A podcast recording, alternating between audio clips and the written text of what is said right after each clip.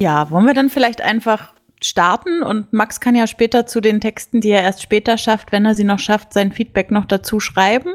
Ja, wenn ich, wenn ich bis dahin noch munter bin. Also genau, wenn. ich kann mich wirklich kaum konzentrieren. Ich glaube, wir fangen sowieso erstmal damit an, dass Max jetzt auch dabei ist, oder? Ja. genau. Wie jetzt? Was? Also, als Ist wir uns, dabei? Genau. Oh, ah ja, stimmt, da war ja was. Mhm. ich dachte, es wären nur die Stimmen in meinem Kopf, aber nein.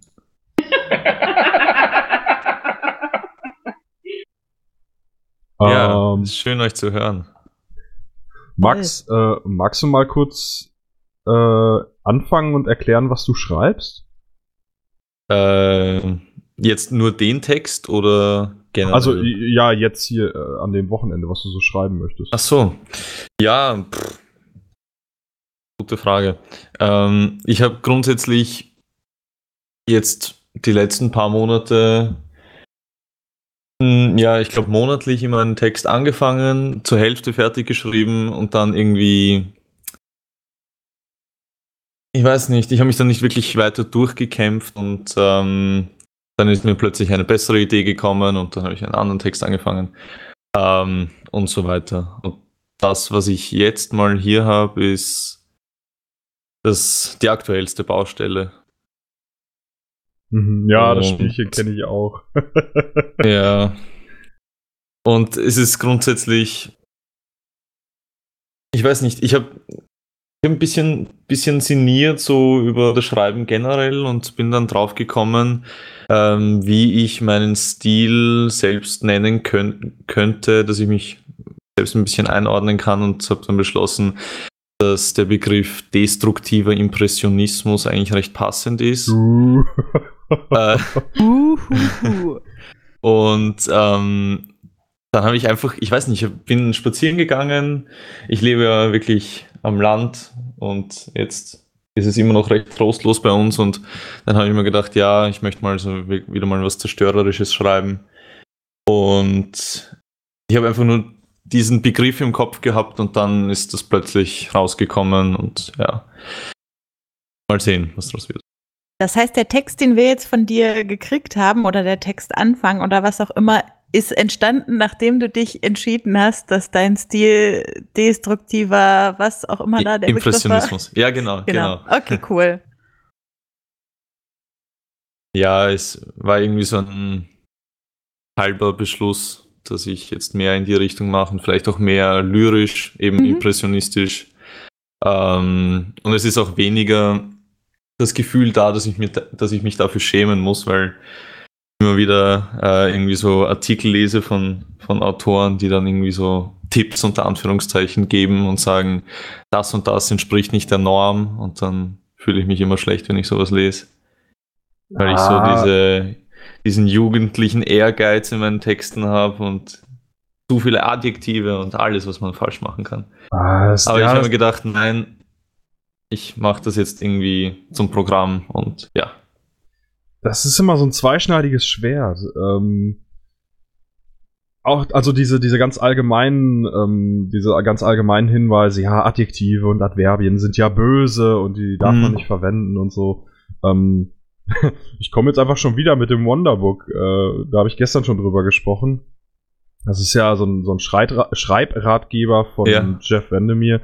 Da ist hinten eine ähm, Auflistung von ja, Stufen des Autorenseins drin und ähm, Aber halt so, nicht, nicht spoilern, ich, ich äh, habe mir das Buch nämlich zum Geburtstag bestellt. Oh ja, sehr, sehr gute Wahl.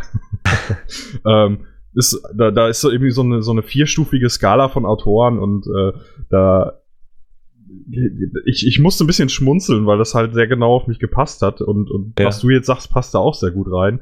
Äh, dass eben genau diese Sachen mit Adjektiven und Adverbien und so, und dass das aber nachher wieder schwächer wird, also dass man die dann ruhig wieder verwenden kann, aber dass man da halt nicht mehr ganz negativ gegenübersteht, sondern ähm, ja so ein bisschen ambivalent.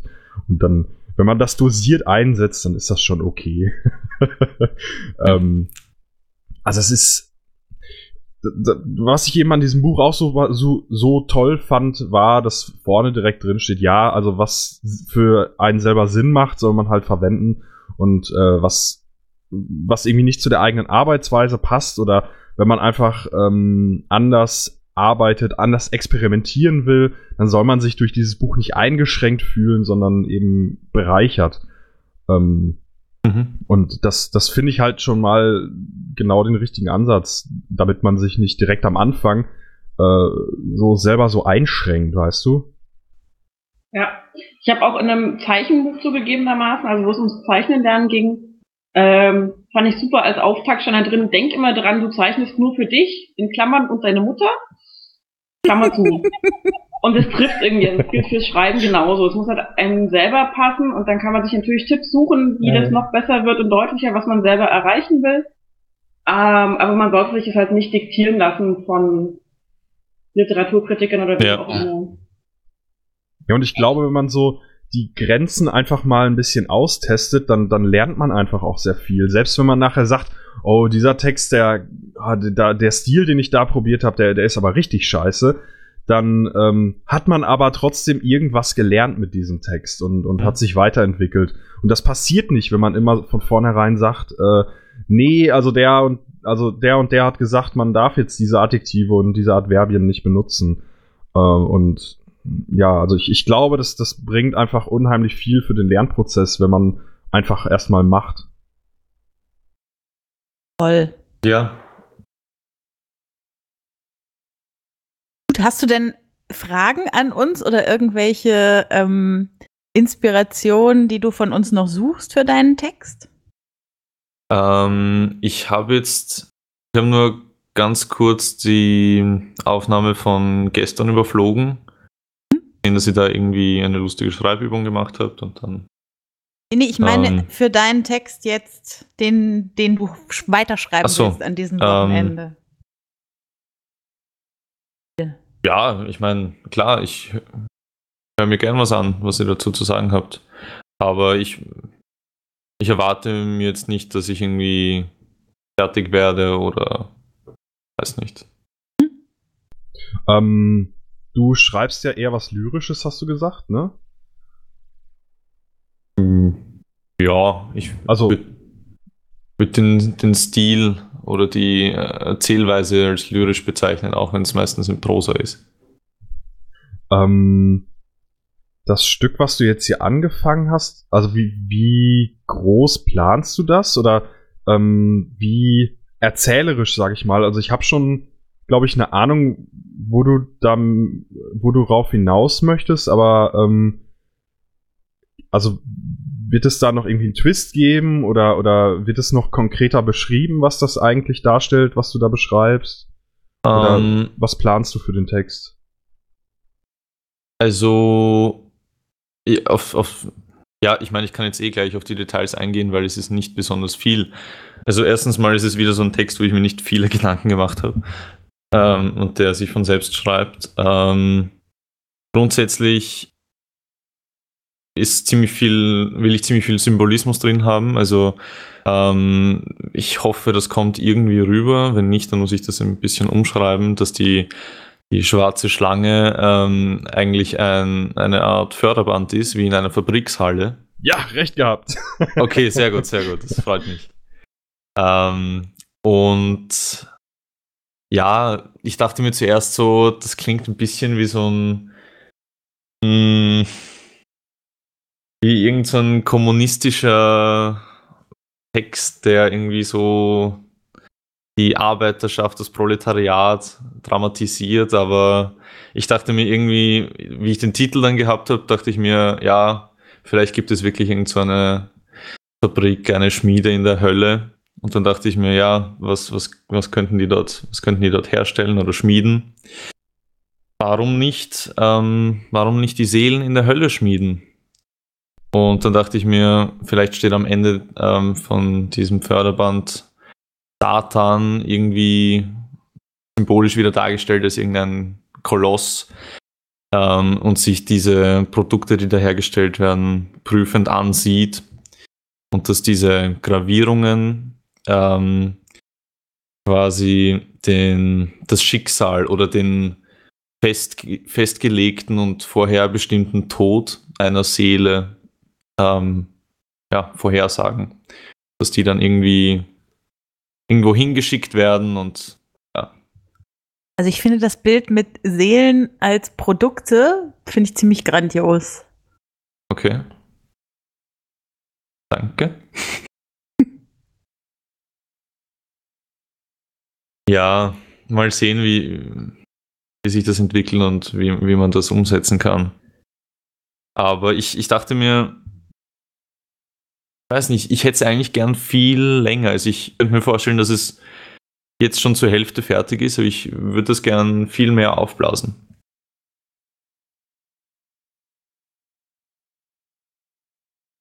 Also das kannst du machen, dass du es länger machst als langweilig, dann würde ich aber tatsächlich die einzelnen Abteilungen sozusagen noch wesentlich genauer beschreiben mhm. oder, oder ihnen mehr Zeit widmen, mehr Raum widmen letzten Endes. Ähm, weil dann kannst du es richtig lang machen. Dann kannst du wirklich so diese, diese einzelnen Produktionsschritte im Zweifelsfall auch und ähnliches noch ein bisschen aufblasen, ausbauen. Ja. Ähm, noch ein paar Anspielungen rein vielleicht an konkretere Dinge, die man nicht verstehen muss, aber verstehen kann, wenn man möchte.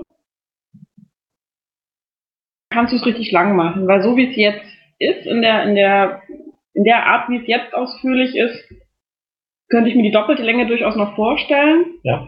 Ähm, wenn du es länger haben willst, musst du detaillierter werden, denke ich. Ja.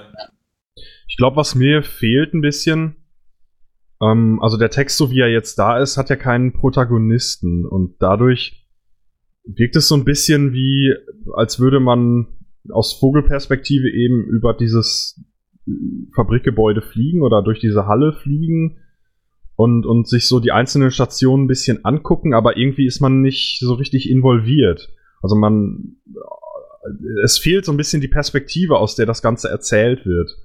Und ähm, äh, was für Konsequenzen das jetzt vielleicht auch für irgendwen hat, das, das, das könnte dieses ganze Szenario noch ein bisschen greifbarer machen oder eben die ja, über eine, eine bestimmte Erzählperspektive kannst du ja viel tiefer eintauchen in den Text. Das ist natürlich dann irgendwo auch ein ganz anderer Text als den, den du hier schreibst. Deswegen, ähm, ja, weiß ich nicht, ob das so die richtige Lösung wäre für den Text.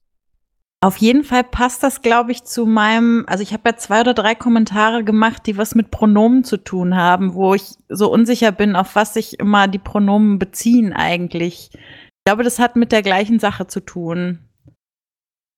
Ähm, Moment. Ja, die Erzählperspektive. Wo, wo zum Beispiel? Ja, also es ist schon, wenn man drüber nachdenkt, ist es schon klar. Zum Beispiel scharen sich um ihren endlosen schwarzen Leib, dass es dann mhm. um die Schlange geht, aber ihre könnten auch erstmal die hirnlosen Kreaturen sein oder später äh, formen sie mit feuerspeienden Geräten? Sind es wieder die Kreaturen? Also wahrscheinlich sind sie das, aber beim ersten Lesen dockte ich immer irgendwie an den Pronomen und war uns, ich meine, es kann ja auch ein Stilmittel sein, aber ich war immer erstmal unsicher, auf wen nimmt es eigentlich Bezug. Also ich ja. hatte dieses Problem ehrlich gesagt nicht so. Also ich denke, gerade wenn vorher von der Schlange die Rede ist und dann eben ihren endlosen schwarzen Leib kommt, dann bezieht das ihren schon auf die Schlange, wegen eben diesem endlosen schwarzen Leib, der dann folgt. Also das finde ich in dem Fall jetzt gar nicht so, muss ich sagen.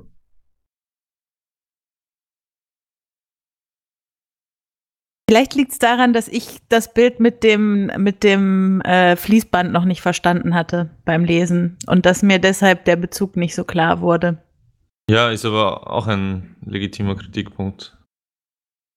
Was heißt Kritikpunkt? Das kann ja auch gewollt sein, dass das nicht beim ersten Lesen der Zeile schon ersichtlich ist. gerade ja. wenn man das Ding mit, mit Symbolen vollstopft, dann wäre es ja auch komisch, wenn man das direkt beim ersten Lesen komplett verstehen würde, denke ja. ich. Ja, ja, stimmt. Gut, ähm, wollen wir noch ein bisschen über Max seinen Text sprechen oder wollen wir schon zum nächsten gehen? Was, Wie ihr Max, wollt. Max, hast du denn noch irgendwas? Ähm, also guckst du gerade auch in unsere Kommentare rein? Ja, ja, ich, ich hab's kurz vor mir. Okay.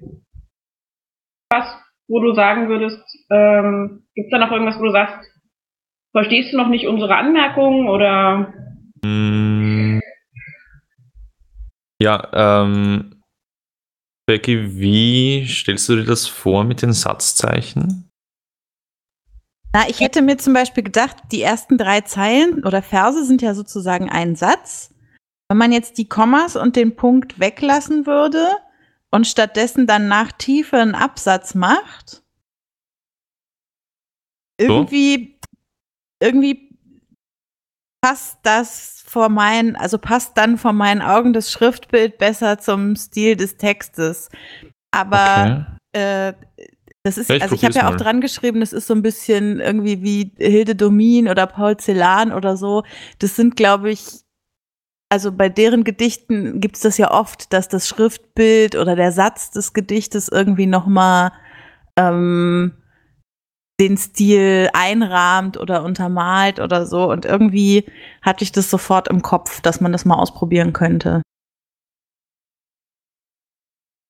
Ja, ich habe ich leider nichts von denen gelesen.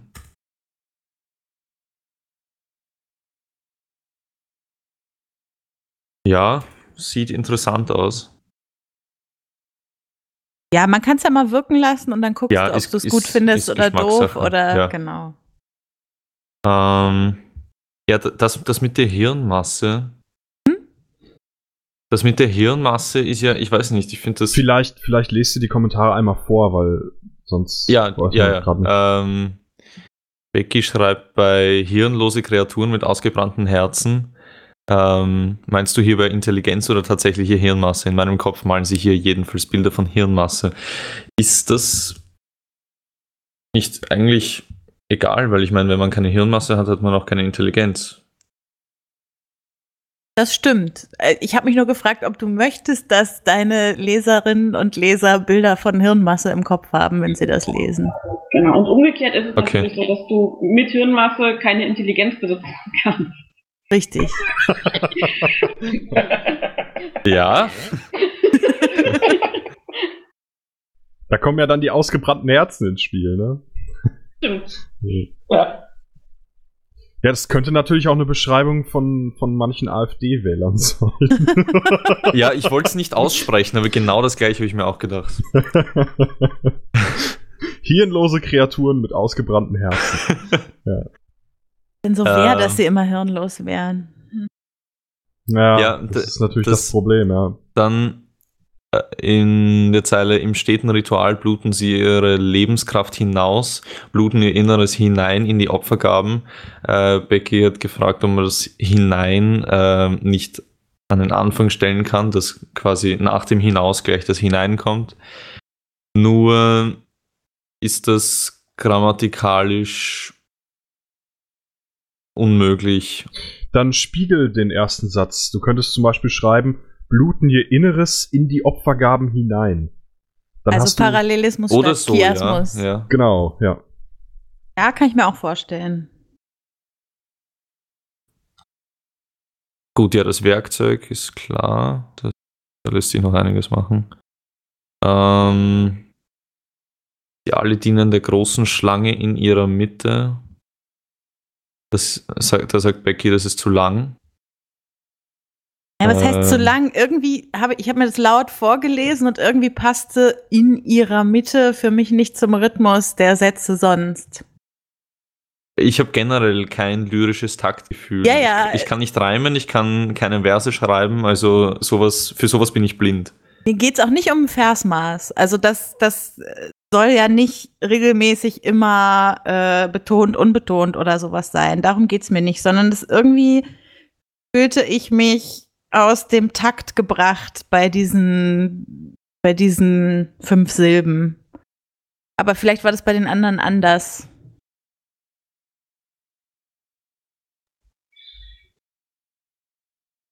Also ich finde, dieses Bild hat schon was, dass eben dieses, diese Schlange, also dieses Fließband in der Mitte der, der Halle, in Anführungszeichen, also wenn es irgendwie der Hölle ist, ist es ja wahrscheinlich keine normale Fabrik. Höllenhalle. Ja, genau.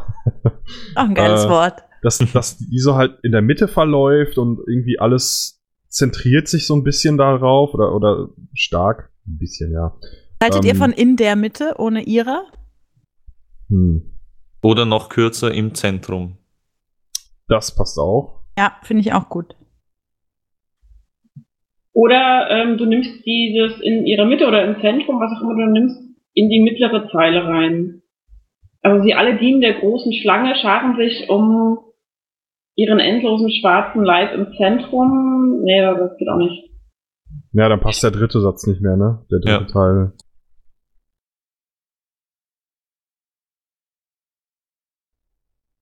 Ja, aber das, das ist auch so ein Punkt, wo man, glaube ich, lange dran rumschrauben kann. Genau. Ja, ja. Ja. Ähm, ja, der gerillte Schlangenrücken. Kathi sagt, ähm, das gerillt äh, sie mir an einen Wurm erinnert. Ähm, ich weiß nicht, Kathi, hast du beim, beim Lesen das, das mit dem Förderband schon irgendwie Herausinterpretiert? Nee, nicht, also mehr so eine Mischung aus ähm, schon Förderband, aber tatsächlich in einer sehr konkreten Höllendarstellung irgendwie. Also so Ja, ja. Ich weiß nicht, tatsächliches Fabrikförderband. ist ein echtes Fabrikförderband, ist das gerillt? Ich muss das auch erstmal googeln, habe ich gerade festgestellt. Das ich habe keine Ahnung, ich- wie ein Förderband aussieht. Also Das es kommt, gibt ich, auch- unterschiedliche. Ja. Meistens sind sie tatsächlich eher segmentiert. Oder so Rollen. Ja, So einzelne Rollen, die dann eben die Ware nach vorne befördern. ich Stimmt, das ja. ja, stimmt. Weil ich segmentiert auch ein sehr schönes Wort finde, so vom Ja, das, Klang. das passt auch, ja. Da stelle ich mir dann so ein bisschen wie so aneinander gekoppelte Platten vor. Bei so einem Uhrenarmband, so einem Herrenarmband. Ja, genau, genau. Okay. Habe ich gerade Ja, Herrenarmband gleich gesagt? ist ja furchtbar. da hättest du halt auch gleich nochmal so einen mechanischen Ausdruck mit drin, der das irgendwie, dieses Bild vom Förderband nochmal ein bisschen ähm, unterstützt. Ja, Nochmal bitte, wa- was hast du gesagt? Äh, dann hättest du halt auch gleich noch so einen eher technischen oder mechanischen Ausdruck mit drin, mit dem segmentiert, der also dieses Bild vom Ja. Förderband nochmal unterstützt. Aber es ist dann, ah, das ist dann wieder zu lang. Diener legen ihre Gaben auf den segmentierten Schlangenrücken. Formen sie mit feuerspeienden Geräten. Aber segmentierter Schlangenrücken klingt gut. Das hat irgendwie einen schönen Rhythmus. Ja, ja, die, die Alliteration passt. Gefällt mir. Und wenn du auf den segmentierten Schlangenrücken in die nächste Zeile machst und den Gaben noch irgendein Attribut gibst, Mhm. Vielleicht, vielleicht bringst du das mit den Gaben auch einfach später. Ich könnte mir zum Beispiel auch vorstellen, dass, dass du jetzt erstmal diesen, diesen Schlangenrücken überhaupt näher beschreibst und mhm. Der rollt dann quasi durch diese, durch diese Halle oder durch die Menge der Ja. Diener oder sowas. Mhm, mhm. Und dann nimmst du halt in der nächsten Zeile das quasi wieder auf, aber da kannst du ja wieder eine andere Beschreibung dafür nehmen.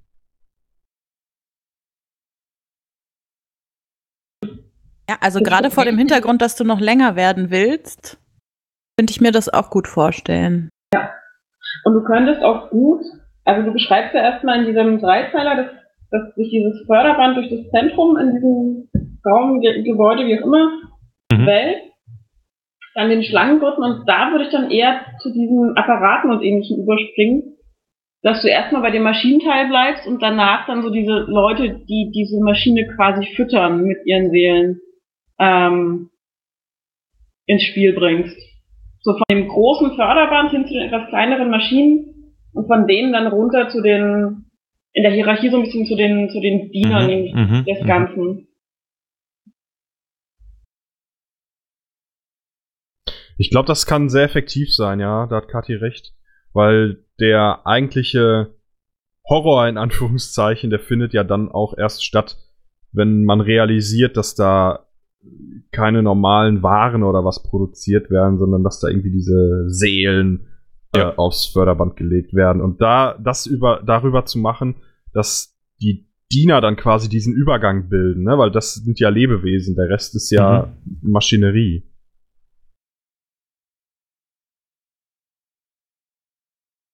Also vom quasi zuerst das Atmosphärische, also die große Halle, bla bla bla, dann das Förderband, dann weiter runter die Maschinen und darunter dann die Arbeiter und dann erst die Seelengaben. Genau, das, das würde ich mir so ja, als das klingt Pointe gut. aufheben für, für den Schluss. Damit es so, ja, um, um so diesen, diesen Suspense, diesen, diesen Horror erstmal aufzubauen und dann, ha, Ja. das sind Seelen und ihr werdet alle vom Teufel gefressen. Ja, so. Ja, könnte ich mir auch vorstellen. Ja, ist cool.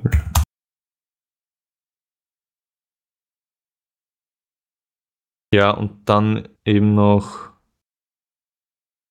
da wieder das Pronomen. Ja, aber das ist vielleicht auch schon jetzt hinfällig. Ja, ich glaube, wenn man es, wenn ich alles ein bisschen ausbaue, dann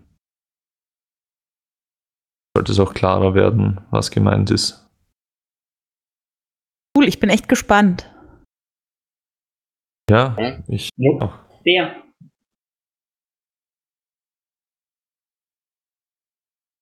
Cool. Ja, vielen Dank mal für das Feedback. Sehr gern, dafür sind wir ja heute hier. Ähm, darf ich gleich anknüpfen? Na klar. Ähm, äh, aus reinem Interesse, Lars, warum auf Englisch? Ähm, da gibt's mehrere Gründe für. Ich habe mit diesem Thema oder mit, mit diesen Figuren teilweise mit dieser Grundidee schon mal gearbeitet auf Deutsch. Und Mhm. da hat mich halt genervt, dass ich die ganze Zeit äh, sie- Namen. Eher Ja. benutzen musste.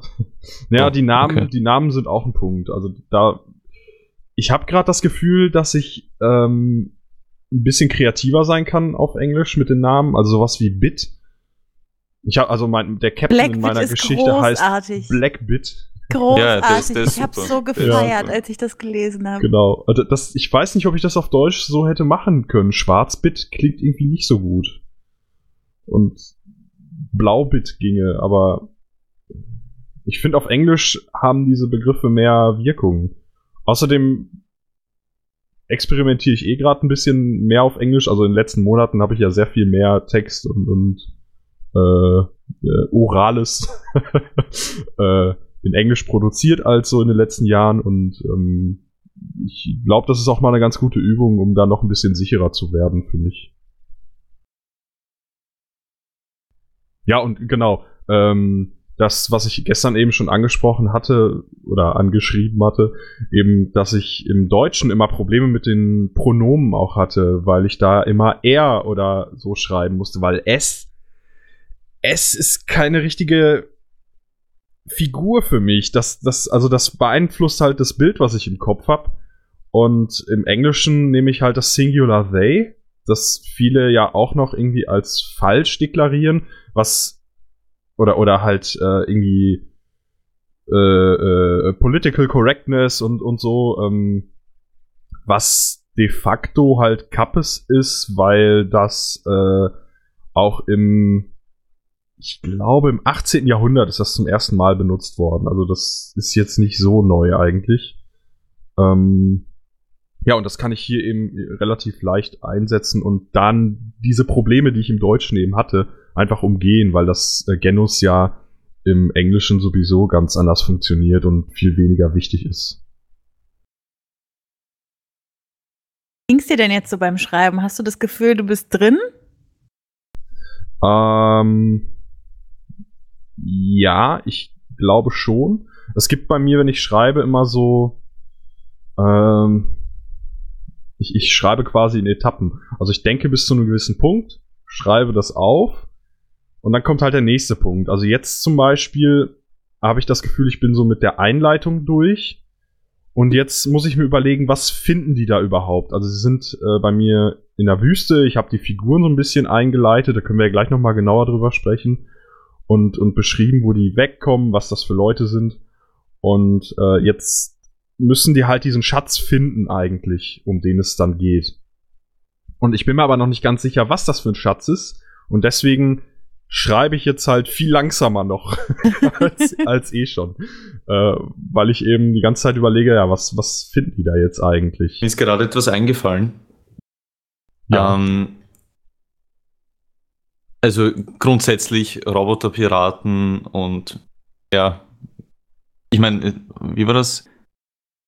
Es spielt ja auf der Erde, oder? Ja, also es spielt auf der Erde, es spielt in der Zukunft. Also ich habe dazu auch eine ganze Hintergrundgeschichte, aber die Mhm. wird jetzt in der in dieser Kurzgeschichte nicht vorkommen. Ich also versuche ich- halt ich- ein paar Sachen anzudeuten und äh, ja. Ich finde grundsätzlich die, die Charaktere und die, das Setting sehr cool. Aber jetzt frage ich mich gerade, wie genau, also du hast nur irgendwie Shiny Skin ähm, ähm, und die, die Wooden Panels und so hast du drin, aber ich meine, Mhm. kann mir immer noch nicht ganz vorstellen, wie, wie deren Körper funktionieren. Und weil das eben nicht klar ist, weiß nicht, ist immer noch die, die Möglichkeit da, dass der Sand vielleicht in irgendein Getriebe oder so reinkommen könnte, weil die nicht wirklich, ähm, also ich weiß nicht, weißt du, was ich meine? Wenn sie, ja. wenn sie so richtig mechanisch sind, dann äh, würden sie in dieser Wüste sich sehr schwer tun. die, ich weiß genau, was du meinst. Du meinst die Regeln, nach denen diese Roboter eben funktionieren. Ich habe ja noch nie mal das Wort Roboter reingeschmissen, ne? Und Ja. genau das, was du gesagt hast mit dem Sand, da habe ich mich so ein bisschen vorgedrückt. Also ich weiß, was mit Wasser passiert, wenn, wenn die irgendwie in, vom Schiff fallen oder so. Mhm. Dann, äh, das ist nicht so gesund für die.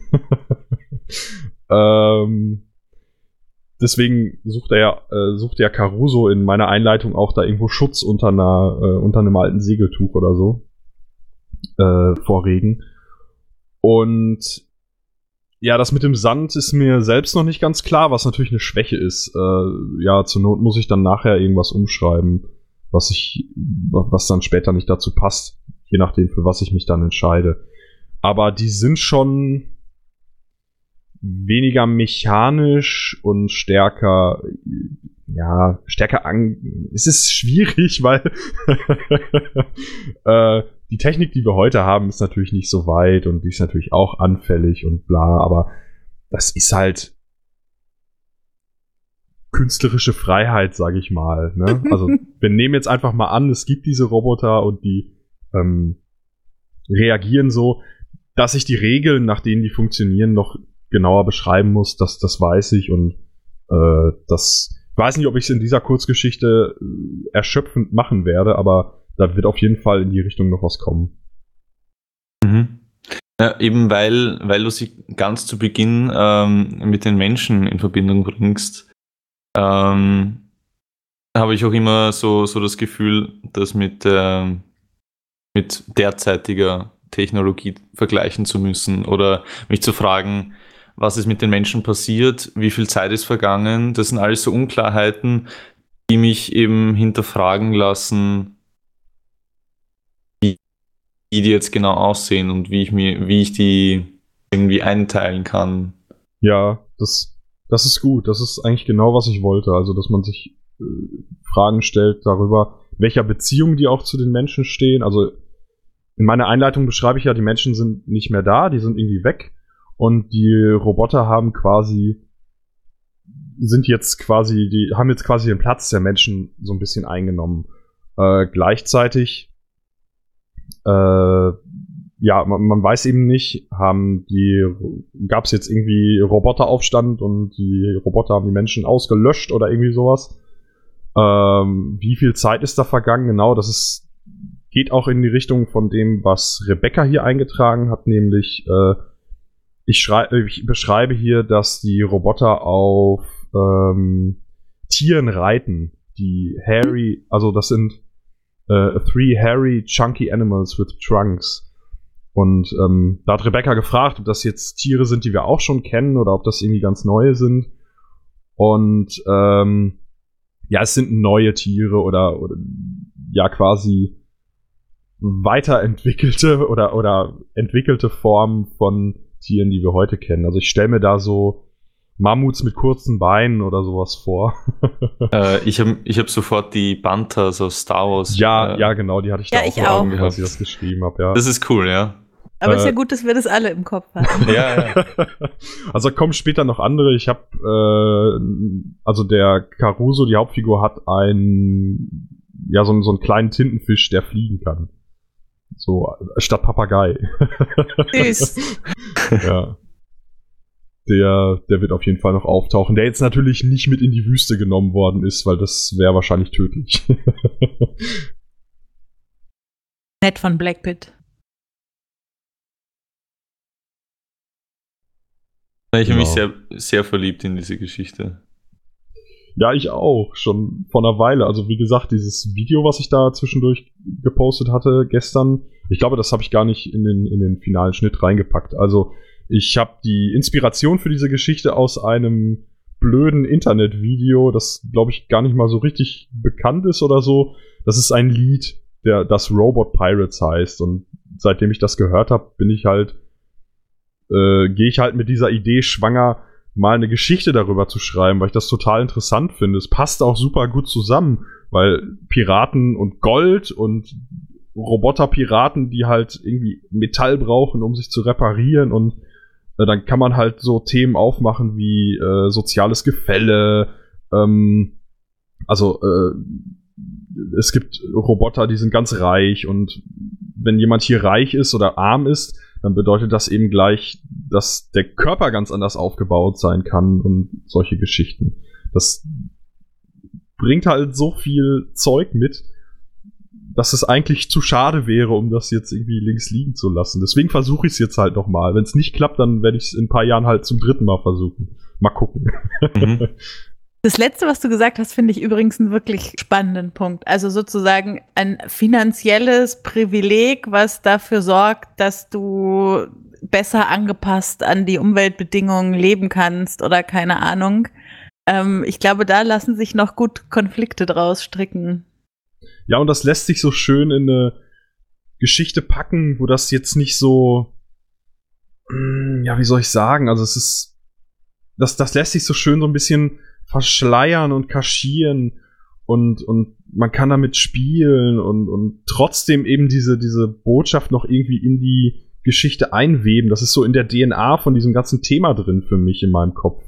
Und ja, Hm. das, deswegen reizt mich das so. Das ist genau, was du sagst, ja. Kathi und Steffen haben ja dann noch was zur Struktur vorgeschlagen. Wollt ihr da nicht noch mal was zu sagen?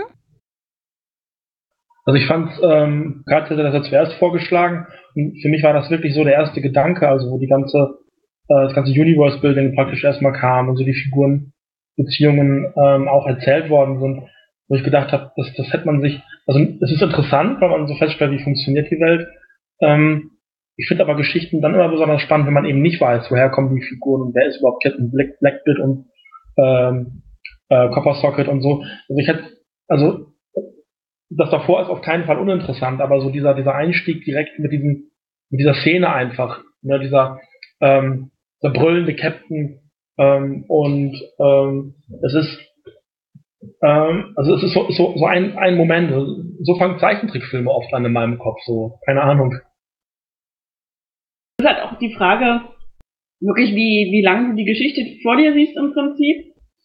Ähm, aber gerade wenn, ähm, also ich finde, man merkt der Geschichte an, dass du sie langsam geschrieben hast, weil sie im Moment auch noch langsam erzählt, wenn du sie von vorne weg liest, wie du es beschrieben hast, Lars. Ähm, wahrscheinlich, weil du noch nicht genau weißt, was der Schatz ist und was sie damit machen wollen. Du hast aber, wenn du diesen Absatz nach vorne nimmst, der im Moment der letzte ist, baust du eine Spannung auf. Und danach kannst du erstmal auch einfach, weil die Leute schon angefixt sind, okay, was, Ja. wonach haben sie eigentlich geschaut, wer sind sie überhaupt? Äh, was wollen die mit dem machen, wonach die geguckt haben? Woher weiß Blackbird, dass das die Stelle ist? Da hast du ganz viele Spannungspunkte drin und die kannst du dann auch halten über verschiedene Sachen und du kannst dann oben auch die Vorstellungen kürzer machen. Also du musst dann nicht mehr erklären, dass Blackbird der Captain ist oder die Captain oder das Captain, sondern du kannst dann einfach so gleich auf die Persönlichkeiten eingehen, ohne großartig noch die Funktionen im Team oder so erklären zu müssen. Und du Ja. hast wesentlich mehr Geschwindigkeit in der Geschichte drin, finde ich. Ja, ihr habt natürlich völlig recht. Also dieses, diese Erzählerei am Anfang ähm, ist natürlich dessen geschuldet, weil ich am liebsten dieses ganze Universum sofort da reinpacken würde. Aber das ist ja genau das, was ich gestern schon gesagt habe, dass ich das eigentlich kürzer erzählen möchte. Und ich glaube, ich werde das genauso machen, wie ihr das gerade vorgeschlagen habt. Äh, und dann da nochmal anders ansetzen. Äh, ja, da konnte ich mich wieder selber nicht zügeln. Und eigentlich verstoße ich da ja auch gegen Show Don't Tell. Ähm, Ja, tatsächlich, ja. was, was, was, ihr, was ihr im Grunde auch schon gesagt habt, ne? Da sind Ähm. wir halt wieder bei den Normen, die man nicht unbedingt brechen muss. Ja, ja, genau. Also nicht unbedingt einhalten muss, so meine ich. Ja, man muss halt gucken, was funktioniert für die Geschichte. Und ich glaube, wenn ich hier schneller einsteige und dann das, die Beschreibung dieses Universums quasi nachliefere, dann, dann funktioniert die Spannungskurve ja ganz anders. Ähm, also ich glaube, ich werde mir diese Version der Geschichte einmal abspeichern und dann einfach den, den letzten Absatz nach oben ziehen und gucken, was passiert. Finde ich gut. Ja, du kannst die Szene ja einfach, finde ich mal, dass du den, den äh, Kram vorne weglassen solltest. Ich würde die Szene tatsächlich einfach nach vorne Mhm. nehmen und äh, erstmal erzählen und dann tatsächlich ähm, oben wieder einsteigen und dann die Geschichte äh, unter Umständen den Punkt weiter erzählen. Also so ein, so ein Schwenk in die Zukunft und dann zurück in die Handlungsebene. Mhm. Ja, ich habe mir gerade schon überlegt, es wäre eigentlich sinnvoll, dieses, diese ganze Beschreibung, die ich da habe, also äh, einfach später zu machen, wenn diese Gruppe von den fünf Leuten wieder zurück zum Schiff kommt. Weil dann wird die Struktur ja auch viel, wieder viel wichtiger. Äh, und dann ist halt ein bisschen Zeit vergangen, der Schatz ist schon gefunden und so weiter und so fort. Ähm, das, das kann ich dann natürlich nicht mehr so in diesem Erzählton machen, wie ich den hier drin habe. Deswegen habe ich gedacht, ich schmeiß das einfach erstmal raus. Ja, wobei ich, also, ich glaube, du kannst den Tonfall schon beibehalten. Ich finde den sehr schön. Also ich mag es auch, das habe ich häufig bei gerade Büchern aus dem englischsprachigen Raum eben, dass du so einen Erzähler hast, der Ja, nicht Teil der Handlung ja, ist, aber genau. mit dem Leser interagiert oder der Leserin. Hm. Ähm, das finde ich sehr schön. Das kannst du, glaube ich, auch beibehalten. Es wird ein bisschen schwieriger zu schreiben, aber es funktioniert trotzdem, wenn du die Geschichte einfach schneller schreibst, sage ich mal. Also so ein paar zu lange Beschreibungen Ja. zwischendurch einfach rausnimmst.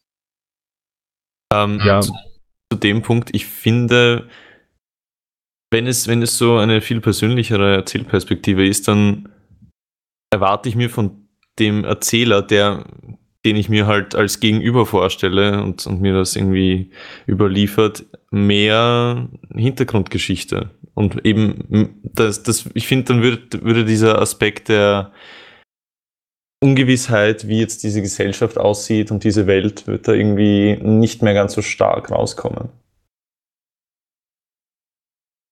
Man könnte nach diesem Absatz, also wenn du das als ersten Absatz nimmst, ähm, auch einsteigen, vielleicht sollte ich euch erstmal erzählen, wer Blackwood überhaupt ist, was sie da wollen, etc. So ein bisschen in dieser Art. Dass du schon so eine kleine Erklärung einschiebst. Ähm, meinetwegen, ja, keine Ahnung, Blackwood war, das sollte ich euch vielleicht vorneweg sagen. Auch wenn es natürlich nicht vorneweg sagst, sondern hinterher schiebst, aber das machen Erzähler dieser Art ja gerne mal. Also du kannst diesen Ton schon beibehalten, glaube ich. Hm. Mehr hin zum, vielleicht ein bisschen weg vom Märchenonkel, mehr hin zum, äh, zu dem Onkel, der auf den Familienfesten immer die witzigen Anekdoten erzählt. ja. Ja. Ich glaube, ich weiß, was du meinst. Das versuche ich. Cool. Spannend. Okay. Ähm, wer möchte denn als nächstes? Max hat eben bestimmt, mit wem es weitergeht. Du bestimmst jetzt, mit wem es weitergeht. Okay. Dann gucken wir uns mal Rebekkas Geschichte an. Klar. soll ich euch noch was zur Entstehungs, äh, zum Entstehungszusammenhang heute Nacht erzählen? Ja, mach mal, genau. Ja, ich, äh, ich war Geschichte ja noch, leider nicht gelesen, sorry. Kein Problem. Ich war ja noch ein bisschen unschlüssig, was überhaupt so das Setting oder die Handlung sein könnte und habe dann noch mal mit Tim geschrieben, der ja auch bei uns in der Geschichtenkapsel ist und der immer ganz gut darin ist, einfach so Stichworte reinzuschmeißen, um die herum man dann was finden kann. Und äh, warte, ich rufe das noch mal kurz auf. Sein Stichwort, was er mir dann sagte, war und ich habe unverstandener Künstler auf dem Weg durch den Schnee zu einer alten Burg oder Festung. Und äh, das habe ich dann so ein bisschen wirken lassen in mir und es klang so ein bisschen nach äh, irgendwas, was früher spielt. Und äh, ich bin von meinem Stil, glaube ich, eher so im Hier und Jetzt. Und dann habe ich überlegt, wie ich einen unverstandenen Künstler oder eine unverstandene Künstlerin mit einer, wir hatten ja gestern darüber gesprochen, dass es vielleicht eine sehr einfache Handlung sein kann, damit ich sprachlich so ein bisschen drumherum experimentieren kann, also einen unverstandenen Künstler irgendwie darstellen könnte. Und dann bin ich eben auf äh, Lou gekommen, äh, der die Musik macht und ähm, läuft. Mhm. Das vielleicht noch mal so vorneweg. Also was ich bei, bei deinem Text richtig genial finde, ist, dass im Titel schon so ein, so ein Versprechen und, und also der Titel baut schon Spannung auf. Das ist natürlich der Idealfall, aber. Ähm, Also der aktuelle Titel, sollte man vielleicht sagen, ist Lou 314 Schritte. Genau. Und dann fängt der, der Protagonist oder die Protagonistin an, die Schritte zu zählen. Also das ist so, äh, ich, ich glaube, Hitchcock war das mit der Bombe unterm Tisch. Und das, das steckt da schon im Titel drin. Das heißt, da, da tickt im Grunde ein Countdown. Der Leser weiß, bei 314 Schritten passiert irgendwas. Da ist die Geschichte zu Ende oder irgendein großes Ereignis passiert und dann wird halt gezählt. Oder es wird, wird runtergezählt im Grunde. Und das, das ist eigentlich ein, ein sehr, sehr genialer Kniff, um, um die Geschichte interessant zu machen für einen Leser. Und auch, dass du nicht mit 1 anfängst, sondern bei 16 einsteigst. Beim Zählen ist großartig. Ja, eins war mir ein bisschen langweilig. Nee, du weißt halt, also du, du weißt als Leserin oder Leser sofort, okay, ich habe 15 Sachen, Schritte, irgendwas verpasst. Ich weiß nicht genau, wo der Startpunkt ist. Da ist jemand schon ein bisschen unterwegs. Ähm, wo kommt der her? Wo kommt, wo geht der hin, der Mensch, der da unterwegs ist? Und ähm, das ist super. Ja. Jetzt habe ich ja das mit der Du-Perspektive ausprobiert, was wir gestern besprochen haben. Was sagt ihr dazu? Ich finde es ungewöhnlich, weil man es nicht gewohnt ist. Ähm, weil man fühlt sich so ein bisschen angesprochen. Ich weiß nicht, ob das ähm, sich dann so gut eignet, die Perspektive der Person einzunehmen, wenn, man, wenn da was beschrieben wird, was so ein bisschen außerhalb der eigenen Erfahrungen liegt. Aber es ist äh, auf jeden Fall eine nette Abwechslung. Also genau das, finde ich, macht diese Perspektive ja ziemlich gut. Dieses, ähm, das ist, erinnert mich an, an Rollenspiel, wo dann gesagt wird, ja, du gehst drei Schritte, du öffnest die Tür, du siehst vor dir ein riesiges Monster, ein Drachen, der Feuerspein dir gegenübersteht, so. Und ähm, dieses Du kann, wenn, wenn das richtig gut eingesetzt ist, halt unheimlich viel Empathie erzeugen. Und gerade für so eine Story, wo es um vielleicht eine Erfahrungswelt geht, geht die ich als äh, heterosexueller, äh, nicht transsexueller weißer Mann eben nicht erleben kann, im Grunde. Genau für solche Geschichten ist dieses Du eigentlich sehr, sehr stark geeignet, finde ich. Also ich verstehe, was du meinst, aber ähm, gerade im Rollenspiel, ich kenne das ja selbst, ähm, suchst du dir die Rolle ja selber aus und hast dann auch eine Person, die dann angesprochen wird. Also man ist dann der Zauberer oder der Zwergenkrieger oder irgendwie sowas. Und hier wird man mit dieser Figur ähm, erst ein bisschen es klingt schlimmer, als ich es meine. Es wird einem aufgezwungen. Es ist, es ist, ähm, mhm.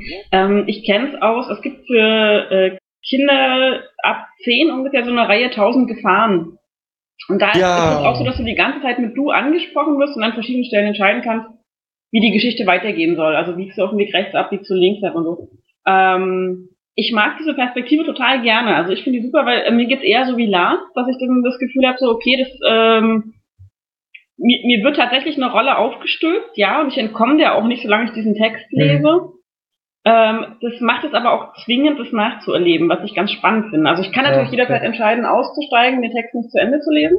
Die Wahl habe ich ja als Leserin oder als Leser. Aber wenn ich dranbleibe, dann muss ich diese Perspektive, diese Figur, diese Rolle aushalten. Und ähm, kann mich davon nicht abgrenzen. Ja.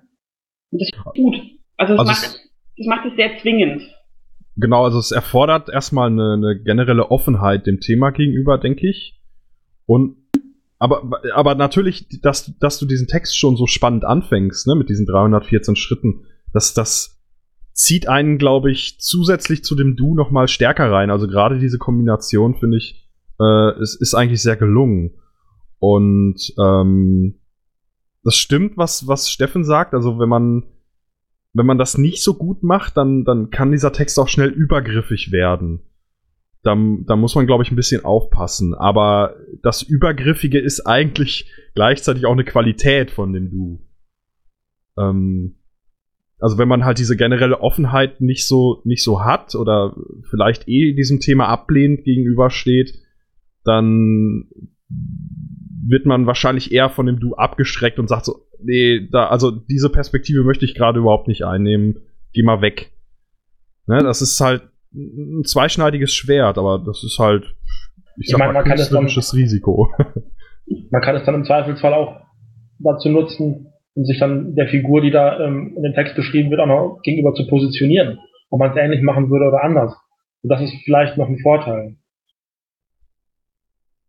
Tim hatte noch den Einwand oder die Beobachtung, dass ab meinem dritten Teil, also hinter 139, 140, 141, ähm, eine sehr, also er sagte, da wird plötzlich die Außenperspektive viel dominanter ähm, und wertender.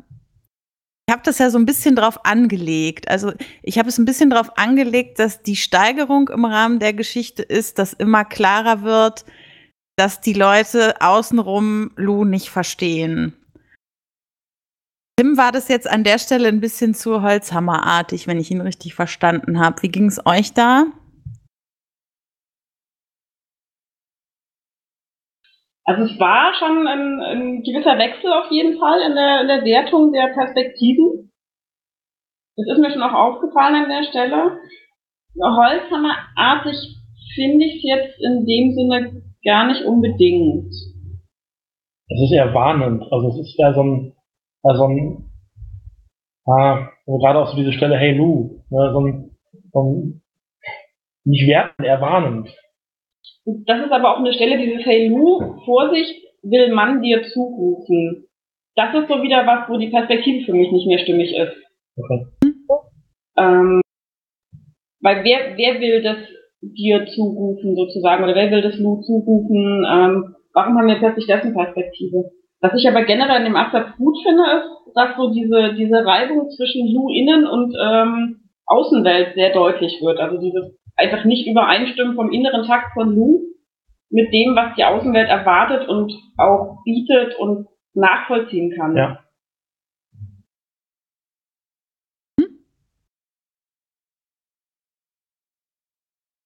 Fandet ihr den Rückblick?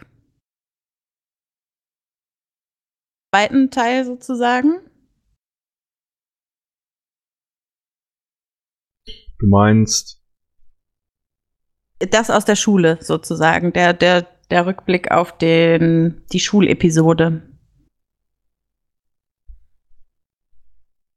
Ach, okay. Also die, dieser Teil, wo.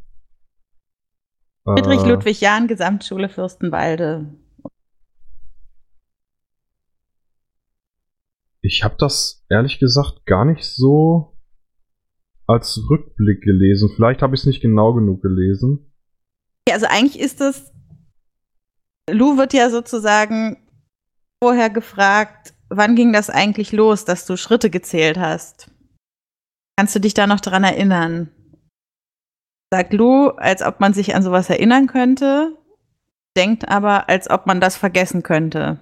Und das, was dann kommt, soll eigentlich der Rückblick sein, das, was Lou nicht vergessen kann, das, was der Auslöser dafür war, dass Lou Schritte zählt.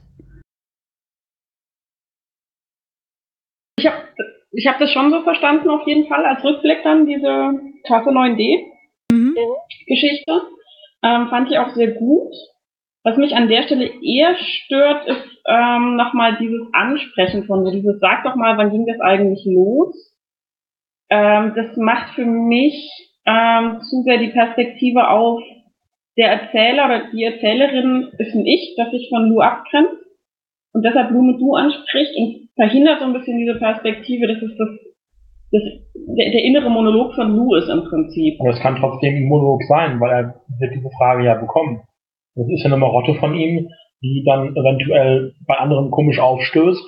Ähm, und ich, ich denke, dass ihm diese Frage gestellt worden ist und dass er sich dann eben auch an diesen Moment erinnert. Und natürlich, und er sagt dann, nein, das weiß ich nicht, das ist schon immer so, natürlich weiß er das. Und, dann, ähm, und weil das Verhalten wohl dann sehr auffällig dann eben so ist, würde ich sagen. Also ja, ich sehe ja schon eher sowas Inneres. Es stellt sich eben trotzdem die Frage, wer fragt da? Ähm, mhm. Das ist ein bisschen die Frage, wer ist eigentlich der Erzähler, die dahinter steckt, richtig?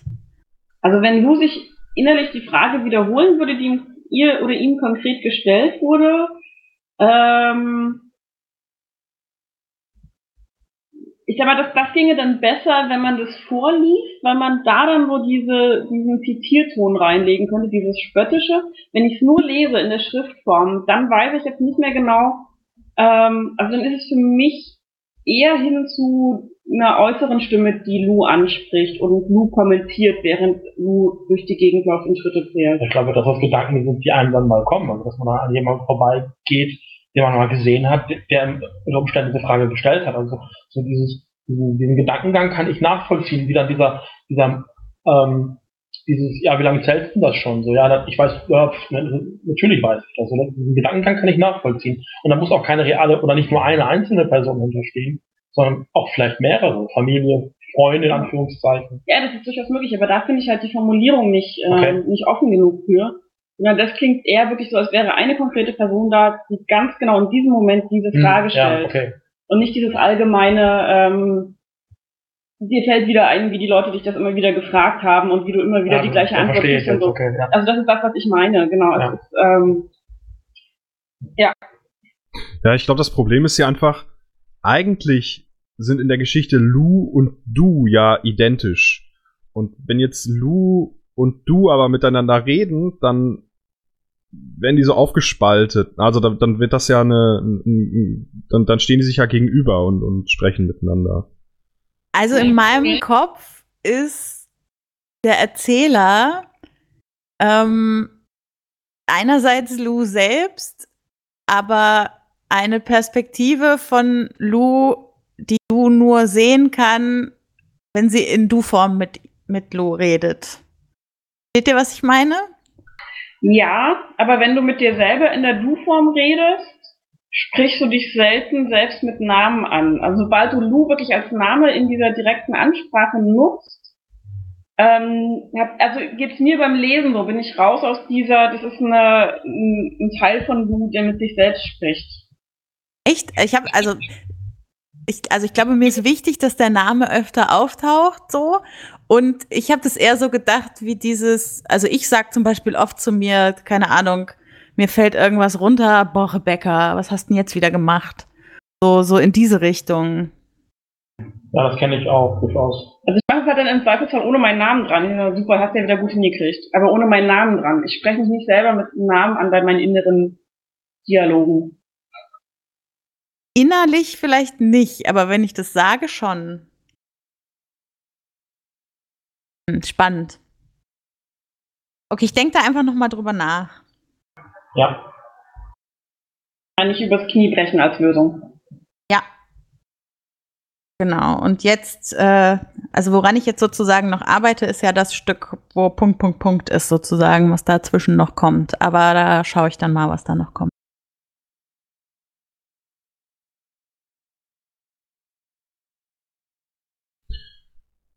Gut, möchte noch jemand irgendwas sagen der Geschichte? Ich denke, du kannst zur nächsten übergehen. okay, dann lass uns doch mit äh, Steffen weitermachen. Ah.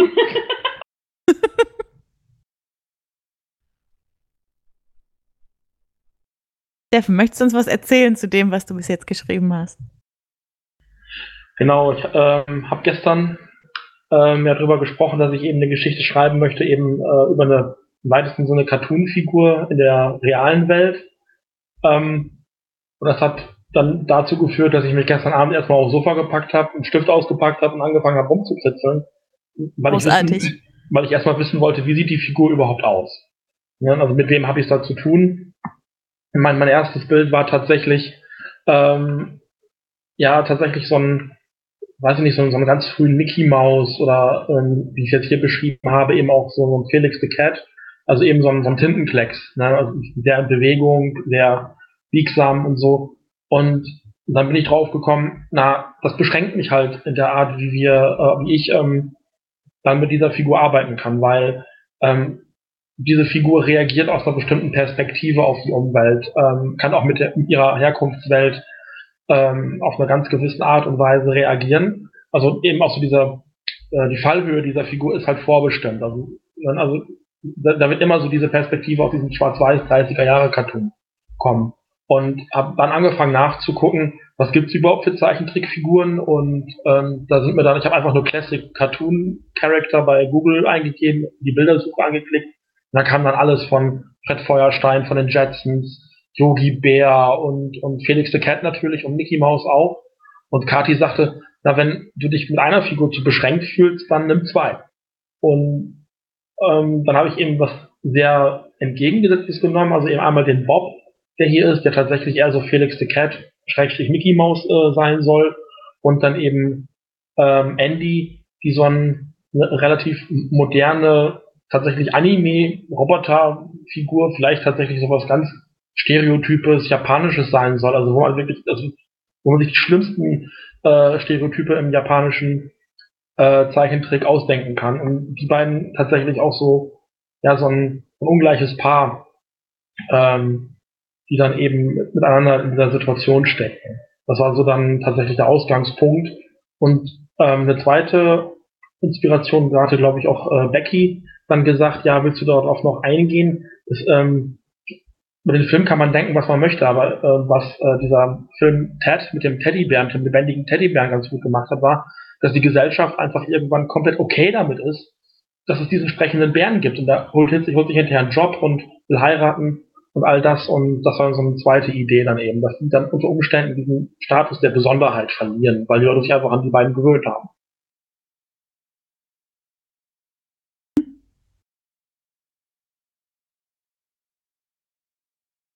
Stille.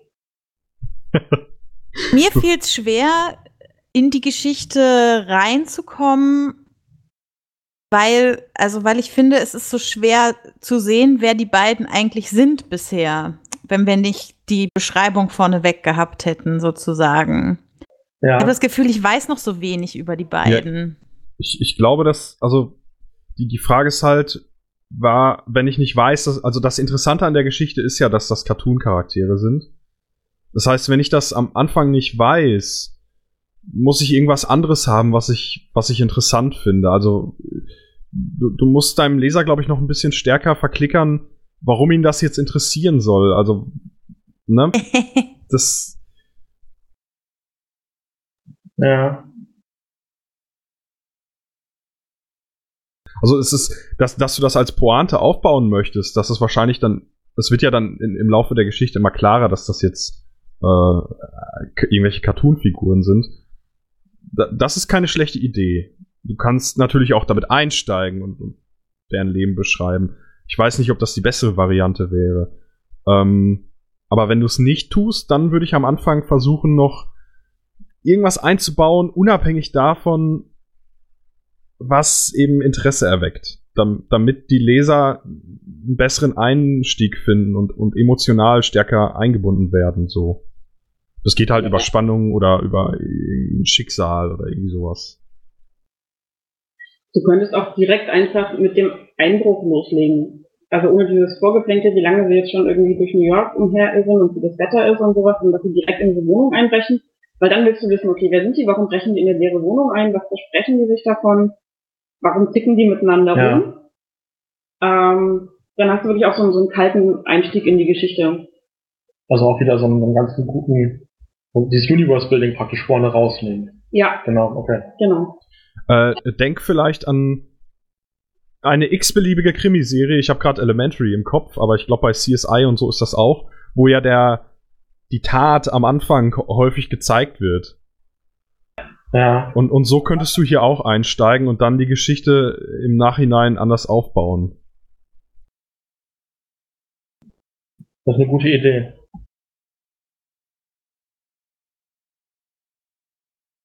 Ich liebe übrigens die weißen Handschuhe, die müssen auf jeden Fall drin bleiben. Ja, die bleiben auch ja. definitiv drin, ja.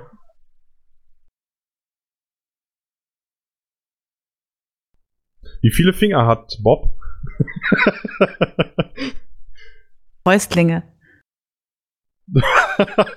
okay. Wie viele Finger hat Mickey Mouse? Waren das auch vier?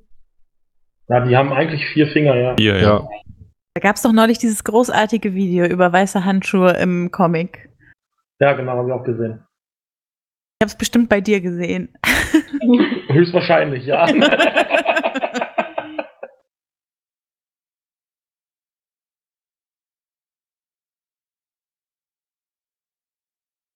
Ansonsten finde ich total interessant, wie du die Geschichte quasi optisch aufbaust. Weil, also schreibst, hast du früher eher ich, vielleicht beschreibe ich es erstmal. Also äh, Steffen hat hier quasi die Dialoge komplett ausgelagert vom Erzähltext und hat quasi dann macht dann quasi eine neue Zeile auf, Doppelpunkt und dann die Dialogzeile.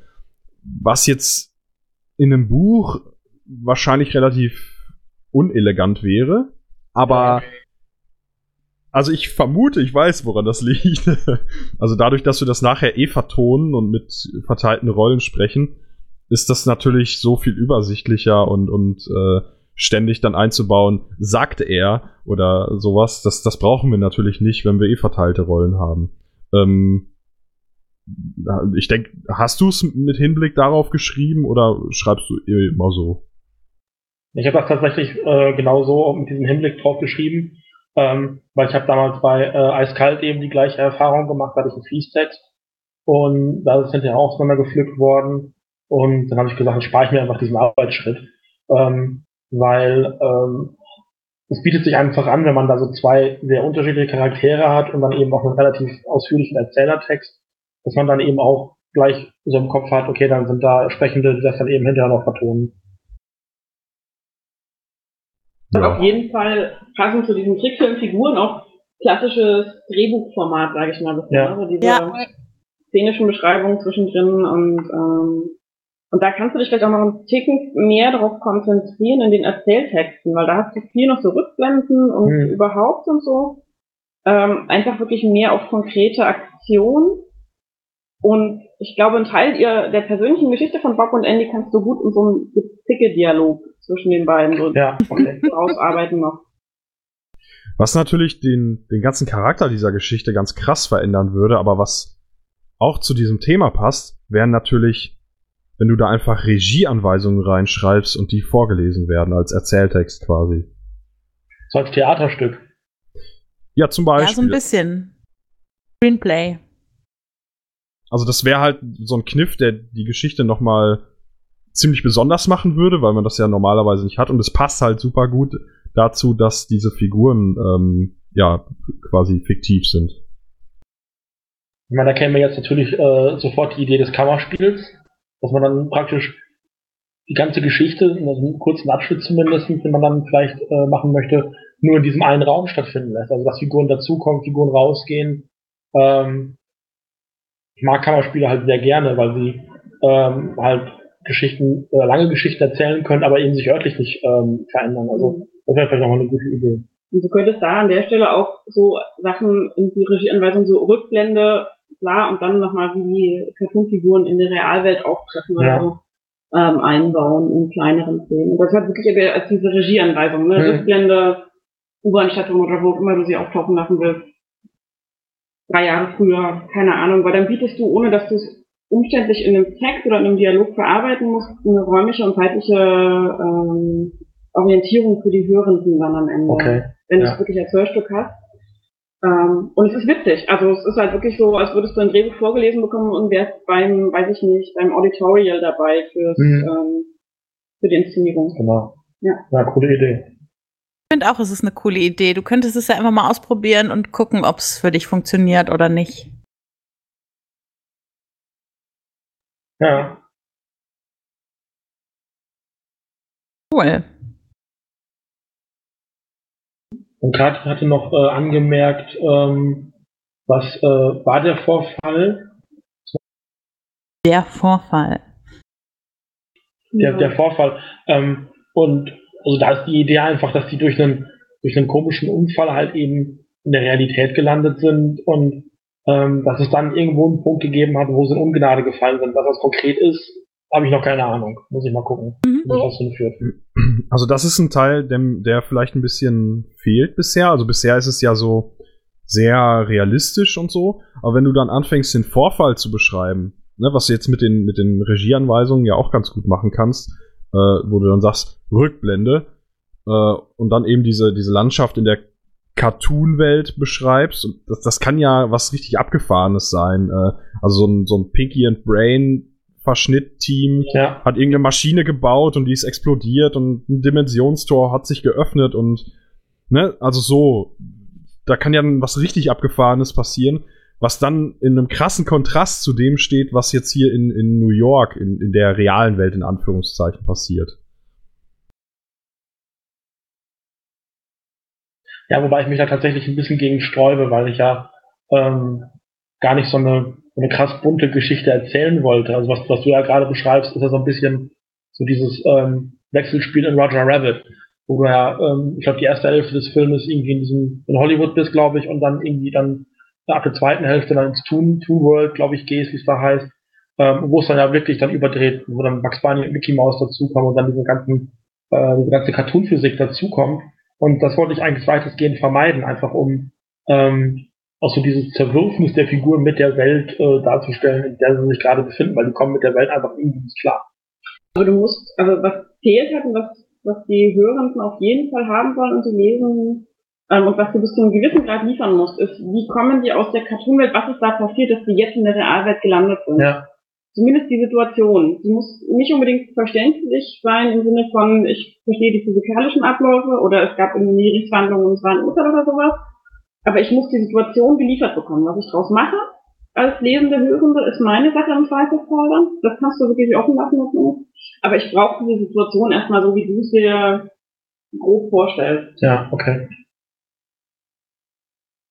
Ja, das ist eben die grundlegende Frage. Also, was möchtest du wirklich erzählen? Wenn es um die Zerrissenheit der Figuren geht, hast du recht, dann, dann äh, sind solche überdrehten Elemente vielleicht fehl am Platze. Ähm, könntest es natürlich auch nutzen, um zu zeigen, wie verbunden sie eigentlich mit der, mit ihrer ursprünglichen Welt, aus der sie da gerade kommen, sind und dass sie da anders agieren oder, oder dass sie sich da anders bewegen. Ähm, das, das könnte man dann schon gegenübersetzen. Oder dass vielleicht gerade das ist, was ihnen in unserer Welt fehlt, dieses, äh, dieses, dieses Überdrehte oder dieses Bunte, ähm, was, was ich eigentlich eine ne ganz schöne Botschaft fände von, von so einem Text. Ja, Und was halt auch ganz wichtig ist für dein Publikum, ist, dass die, dass da ganz eindeutig klar wird, ähm, ob das gewollt oder ungewollt war, dass sie in unserer Welt gelandet sind. mhm. Und dass sie keine Möglichkeit haben, wo die Dinge im Moment liegen, während die Geschichte erzählt wird, zurückzugehen. ja, okay. Also das muss halt auch diese, diese Unabdingbarkeit, dass sie sich mit der realen Welt auseinandersetzen müssen. Ähm, und halt die Frage, sind sie freiwillig hier oder ist einfach ein Experiment schiefgelaufen, an dem sie aber freiwillig teilgenommen haben? Mhm. Äh, haben sie zum Beispiel eine Cartoon Realwirt Reisemaschine gebaut und haben aber vergessen, irgendwie Rückfahrt einzuplanen oder sowas. ja, okay. Also waren sie neugierig und wollten aber wieder zurück und es klappt nicht mehr oder sind sie irgendwie verstoßen worden oder gab es einen Unfall oder ähm, die, die Motivation muss auch klar sein, so ein bisschen. Mhm, okay.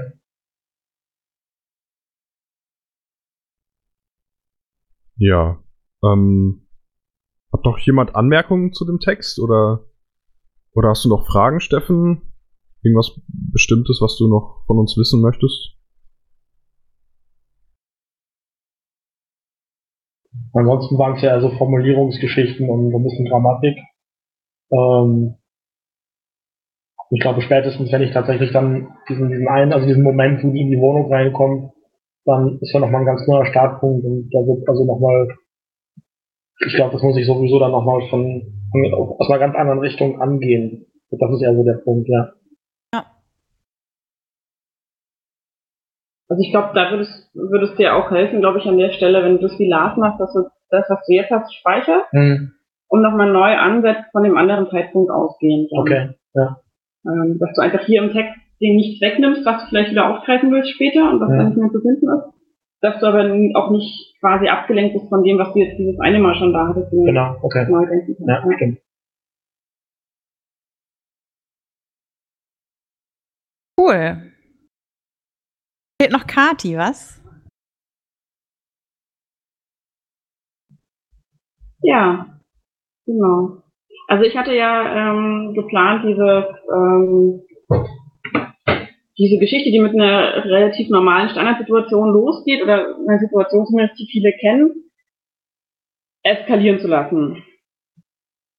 Und yes. habe, glaube ich, mit einer Standardsituation, auch die hat Lars mich gestern noch gebracht, dieses äh, nicht einschlafen können, ähm, begonnen und quasi gleich aber auch mit einer, mit einer Erklärung, beziehungsweise eine Erklärung, die anderen vermuten könnten, aber nicht, die nicht zutrifft für den Ich-Erzähler, die Ich-Erzählerin, bin noch unentschieden. Ähm, nämlich, es ist nicht die neue Zahncreme, zu der die Person gezwungen wird, die die Geschichte erzählt, weshalb sie nicht einschlafen kann. Das haben wir jetzt verstanden, nachdem sie zwei Absätze lang darüber geredet hat. Genau. Es Aber ist nicht die also, Zahncreme. Im ersten Absatz taucht, glaube ich, vier, fünf Mal Zahncreme auf als Wort direkt. Ähm, Becky hat es auch ähm, vorgeschlagen, das zu variieren.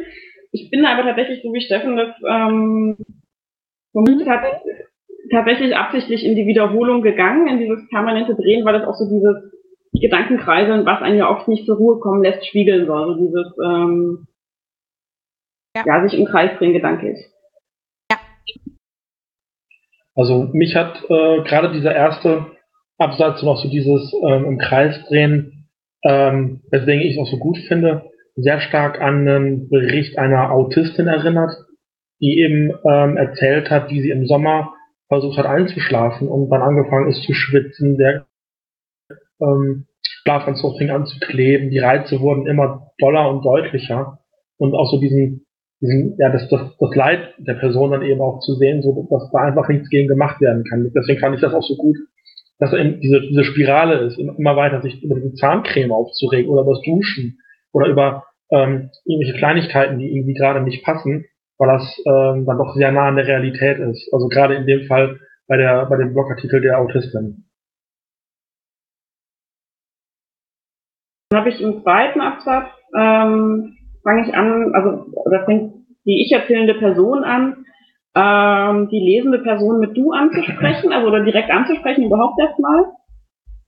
Ähm, Becky hat vorgeschlagen, und das werde ich auch umsetzen, wenn mir das Buch gefällt, dass das Du erstmal ein Sie ist, ähm, mit so einer gewissen Distanz und noch so einer Leute, die nicht automatisch jeden duzen, äh, duzen, der ihnen über den Weg läuft, machen ja immer einen etwas geistig gesünderen Eindruck als Leute, die einen automatisch duzen. ähm, kommt auf die Perspektive an, würde ich sagen. Kommt ein bisschen auf die Perspektive an, aber so. ähm, das, das Siezen ist einfach so ein bisschen ähm, ja, da gehen fast alle konform mit, wenn man auf unbekannte Leute trifft. Und letzten Endes ist die ich erzählende Person ja noch unbekannt gegenüber okay, der lesenden ja. Person. Das und es bietet halt noch Eskalationsmöglichkeiten. Genau. Wenn das sie halt, halt irgendwann umschwingen. Genau, und kann dann halt später einfach kippen vom Sie zum Du, was dann nochmal irgendwie so ein Zeichen für die Mhm. Eskalation sein wird. Okay. Ähm, was ich tatsächlich schön finde, ähm, das zu machen. Deswegen werde ich das tatsächlich auch umsetzen. Genau. Nochmal kurz auf die Zahnkrebs zurück. ich habe da, ich entdecke da an mir selber auch manchmal so monksche Züge, so dieses äh, Sätzische und ähm,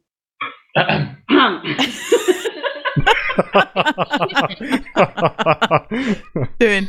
Sehr schön. Genau. Ja. Ähm, und dann zähle ich auch noch so ein paar Sofortmaßnahmen auf, die ja empfohlen werden, ne? wenn man irgendwie nächsten Tag auf Arbeit erzählt, man konnte nicht schlafen oder so. Oder so.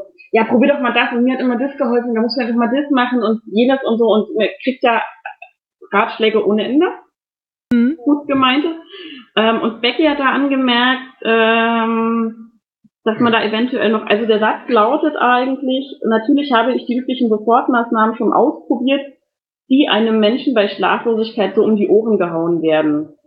Ähm, und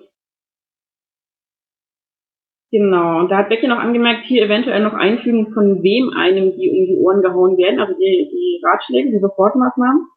Ähm, sowas wie von ach so klugen Menschen, die überhaupt nicht wissen, was Schlaflosigkeit eigentlich bedeutet, weil sie für zehn, weil für sie zehn Minuten schon eine lange Einschlafphase sind.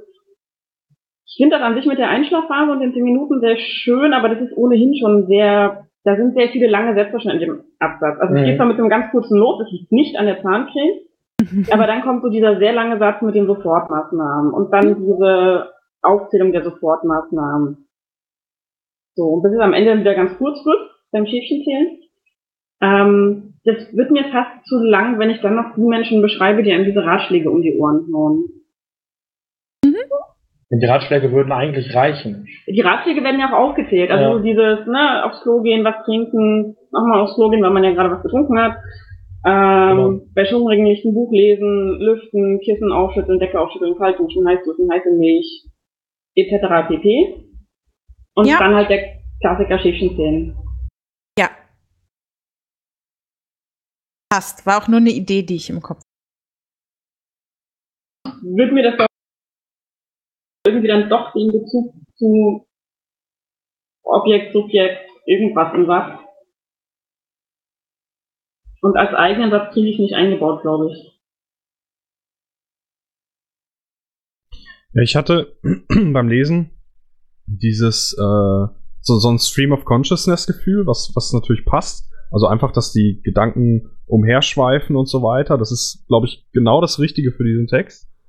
Ähm, macht an manchen Stellen etwas seltsam. Also mich hat zum Beispiel diese Klammer irritiert, wobei es an ein Wunder grenzt, dass ich Honig im Haus hatte. Das, also wie du schon sagst, die, dieser Teil oder dieser Absatz eh schon, hat eh schon relativ lange Sätze und dann noch dieser Einschub, das ich, ich kann mit diesem Einschub gar nicht so viel anfangen gerade, weil er eben, ja, er, er charakterisiert die Person so ein bisschen, aber ähm, die Frage ist, ob, ob dieser ganze Satz nicht viel kräftiger ist, wenn der eben kürzer ist oder wenn, wenn eben dieser Einschub zum Beispiel fehlt. Dann, dass, dass er dann viel stärker wirkt, weißt du? Also ich kenne, ich kenne, also die Perspektive kenne ich, also so, dass man ähm, so ein sehr unaufgeräumter, also gedanklich auch unaufgeräumter Mensch ist und ähm, dann plötzlich feststellt, oh, ich habe was, was ich sonst nicht habe. Also ich fand, also gerade weil man, weil die Person da ja auch ähm, sehr durcheinander gerade zu sein scheint, ähm, dann festzustellen, oh, ich habe irgendwas, was in Ordnung ist. Also ich fand das schon gut. Es ist halt schon viel. Also ich, ich verstehe durchaus, was Lars meint. Ähm, ich verstehe auch, was Steffen meint, weil es ist tatsächlich auch so entstanden beim Schreiben, so dieses, mir geht es auch ganz oft so, dass ich einen Gedanken habe und zu dem Gedanken einen Nebengedanken und dazu wieder einen Nebengedanken und dann weiß ich schon fast nicht mehr, was der Hauptgedanke war. Mhm. Ähm, das ist aber eventuell tatsächlich für Lesende und Hörende ein bisschen zu viel in der ganzen Aufzählung. Ja. Ich glaube, vor allem Ähm. für Hörende. Wenn es gelesen wäre, würde es noch gehen, aber ich, ich habe es jetzt dreimal versucht, mir im Kopf vorzulesen und ich glaube, nur zum Hören ist es schwierig mit der Klammer. Und es ist halt auch eine Charakterisierung, sage ich mal, die nicht zwingend notwendig ist, weil es für die Figur relativ egal ist, ob sie Honig im Haus hat oder nicht normalerweise. Ja, es geht ja nicht um den Honig, sondern es geht um die Tatsache, also ich brauche etwas jetzt und meine Erfahrung ist, es ist nicht da, weil ich nicht dran gedacht habe, es zu kaufen. Das passiert mir auch andauernd. Mhm. Ähm, weil ich nicht, nicht so organisiert bin, dass ich Dinge im Vorrat habe. Und dann aber festzustellen, also diesen, diesen Bruch in der Figur einfach in dem Moment fand ich interessant, weil du kriegst halt äh, irgendwie zwei Absätze lang, Absätze lang erzählt, Entschuldigung, ähm, ja, wie, wie, wie durcheinander diese Person ist. Auf einmal ist da ein Punkt, der richtig ist. Also ich finde den Kontrast einfach toll. Muss man vielleicht dann anders äh, ja. formulieren und anders reinbringen. Ich denke auch, also wenn, wenn man wirklich das, diesen Kontrast aufbauen möchte, dann muss man das anders rausarbeiten. Dann würde ich wahrscheinlich äh, jetzt, ja, jetzt bin ich beim Klassiker aller Klassiker. Beim Schäfchen zählen, das würde ich abtrennen als eigenen Satz. Und dann könnte man das mit dem Honig äh, außerhalb von einer Klammer, äh, weil beim Vorlesen ist es nun mal auch irgendwie komisch eine Klammer. Also wie, wie liest man die vor? Ähm, da, also außerhalb von einer Klammer ein bisschen deutlicher noch in diesen Satz einzubauen und, und zu dem, was vorher steht, wirklich in, in Gegensatz setzen auch.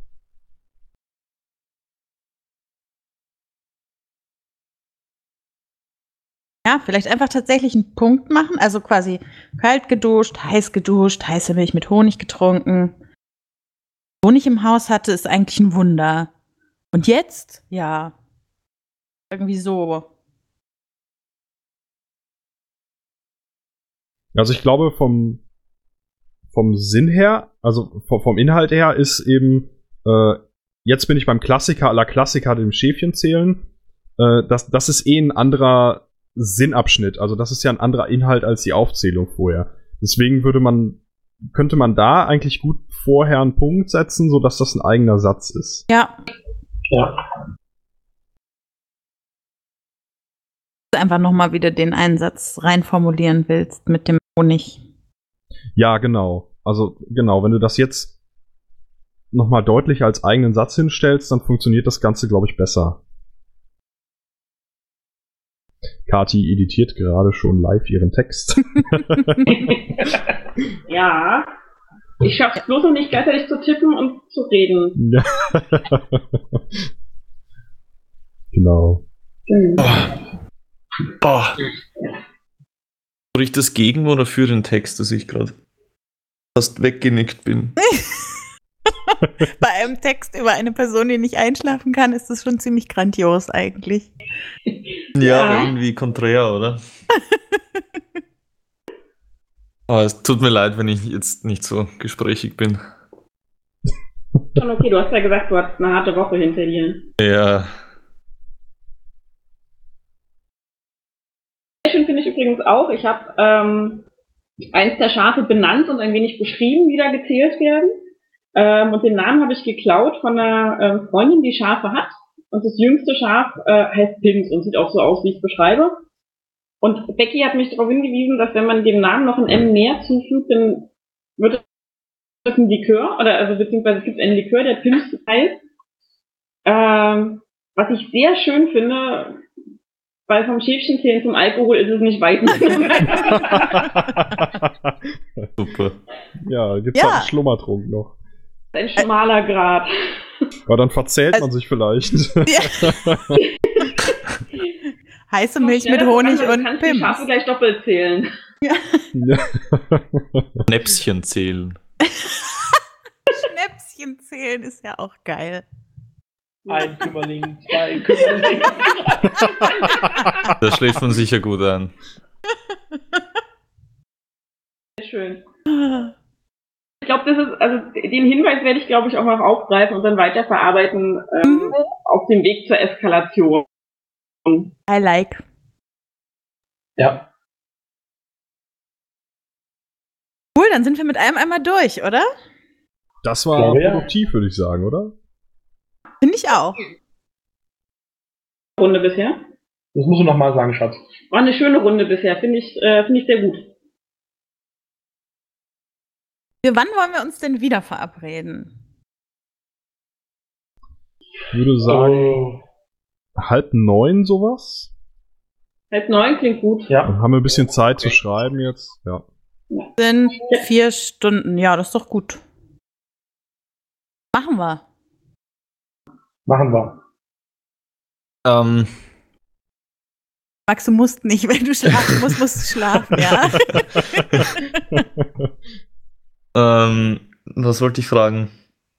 Ja, ist es schlimm, wenn ich jetzt nur mal kurz reingeschneit habe und den Text vielleicht nicht fertig bekomme, weil ich muss morgen sechs aufstehen und Natürlich ist das nicht schlimm. Also werden Nein, nein, wir nein, nein.